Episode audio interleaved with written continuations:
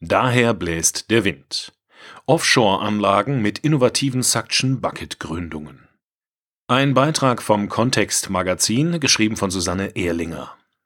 Am Standort Borkum Riffgrund 2 wurden 20 Windkraftanlagen auf Becherfundamenten, sogenannten Suction Buckets, gegründet. Mit einem eigens hierfür entwickelten Verfüllbaustoff ließen sich die verbleibenden Hohlräume der im Saugverfahren eingebrachten Fundamentrohre kraftschlüssig verfüllen Schon im Altertum soll Windenergie mittels Mühlen genutzt worden sein. Doch erst mit Beginn der 2000er Jahre wächst laut Global Wind Statistics der Ertrag von Windkraftanlagen weltweit rapide an. Seither entwickelt sich Windenergie zu einer relevanten Alternative zu den fossilen Energieträgern. Doch mittlerweile stoßen die Anlagen an Land immer häufiger auf Widerstand seitens der Bevölkerung. Zu hoch, zu dicht ist das Credo und so liegt nahe, große Windparks offshore also weit draußen vor der Küste, aufzustellen. Doch auch im Meer gibt es Bewohner, die sich insbesondere durch den Bau der Anlagen, der mit lautem und schallerzeugendem Einrammen der Fundamente einhergeht, gestört fühlen könnten. So hat das dänische Unternehmen Ørsted, nicht zuletzt aus Gründen des Umweltschutzes, für den Bau seiner Offshore-Anlagen eine Methode weiterentwickelt, die sich bereits beim Bau schwerer mariner Infrastruktur wie Ölplattformen bewährt hat. Wo es der Meeresboden erlaubt, arbeitet sie mit Saugfundamenten, sogenannten Suction Buckets. Kaspar Frost-Torhauge ist beim Weltmarktführer in Sachen Offshore verantwortlich für den Bau des jüngsten Windparks, der rund 54 Kilometer vor der deutschen Nordseeküste liegt. Mit Borkum Riff Grund 2 setzen wir als erstes Unternehmen in Deutschland auf 8 Megawatt Turbinen. Zudem haben wir 20 Suction Bucket Jacket Fundamente installiert. Damit sind wir erneut Vorreiter für innovative Technologien und tragen maßgeblich zur Weiterentwicklung von Offshore-Windanlagen und der Wettbewerbsfähigkeit dieser Energieerzeugung bei. Inzwischen liefert der Windpark vor der ostfriesischen Insel bereits Strom. Insgesamt wird Borkum Riff Grund 2 eine Kapazität von 450 Megawatt haben. Damit können umgerechnet rund 460.000 deutsche Haushalte mit regenerativer Energie versorgt werden. Beim Windpark vor der Insel Borkum ließen sich 20 von 56 Windkraftanlagen mit Suction Bucket Jacket Fundamenten installieren.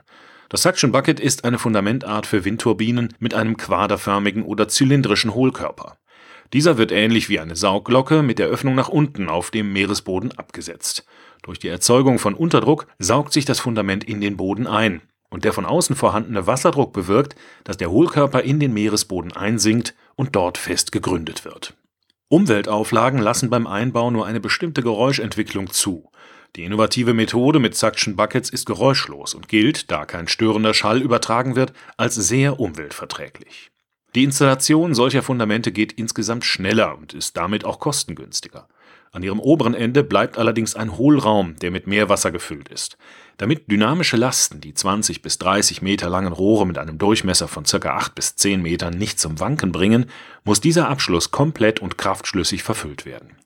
Daher wird bei dieser Bauweise ein spezieller Verfüllbaustoff mittels einer Injektionsleitung über eine Einfüllöffnung am Verschlussdeckel in den 0,3 bis 1,5 Meter hohen Hohlraum eingepumpt es galt also, einen Baustoff zu entwickeln, der mit Meerwasser anmischbar ist, sich unter Wasser nicht entmischt und gleichzeitig auch eine gute Fließfähigkeit aufweist.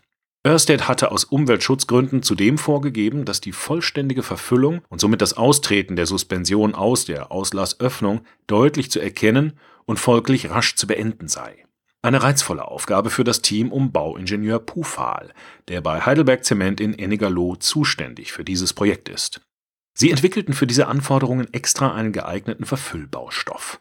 Denn würde man den verbleibenden Hohlraum mit einem OPC (Ordinary Portland Cement) verfüllen, bestünde die Gefahr, dass es während der Unterwasserverfüllung zu einer Entmischung käme und keine hundertprozentige Verfüllung erreicht werden könnte.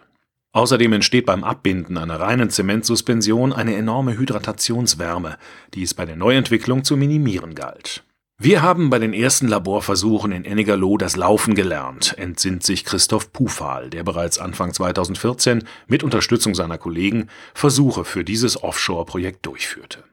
In Begleitung der Unternehmen Ørsted, GeoSea und Found Ocean wurde Anfang 2018 ein nahezu maßstabsgetreuer Versuch in Schottland durchgeführt, bei dem es galt, den Baustoff unter Originalbedingungen mit Meerwasser anzumischen und den Hohlraum eines nachgebildeten Fundamentrohrs zu verfüllen. Der eigentlich von uns allen aus den Vorversuchen favorisierte Baustoff erwies sich unter diesen doch sehr besonderen Umgebungsbedingungen als nicht praktikabel, erinnert sich der Bauingenieur. So wurde ein zweiter Baustoff, den wir als Backup schon in petto hatten, ins Rennen geschickt, und das Ergebnis war, das muss man sagen, brillant, erläutert der Experte. Man konnte an der Versuchsanlage den Deckel heben, was in der Realität nicht möglich ist, und es zeigten sich kein Hohlraum und keine Delle. Natürlich sind Verfüllbaustoffe unser tägliches Brot, aber dieses Projekt war schon eine spezielle Herausforderung und ist für uns eine besondere Referenz. Dieser Beitrag wurde eingelesen von Frank Lindner, Sprecher bei Narando.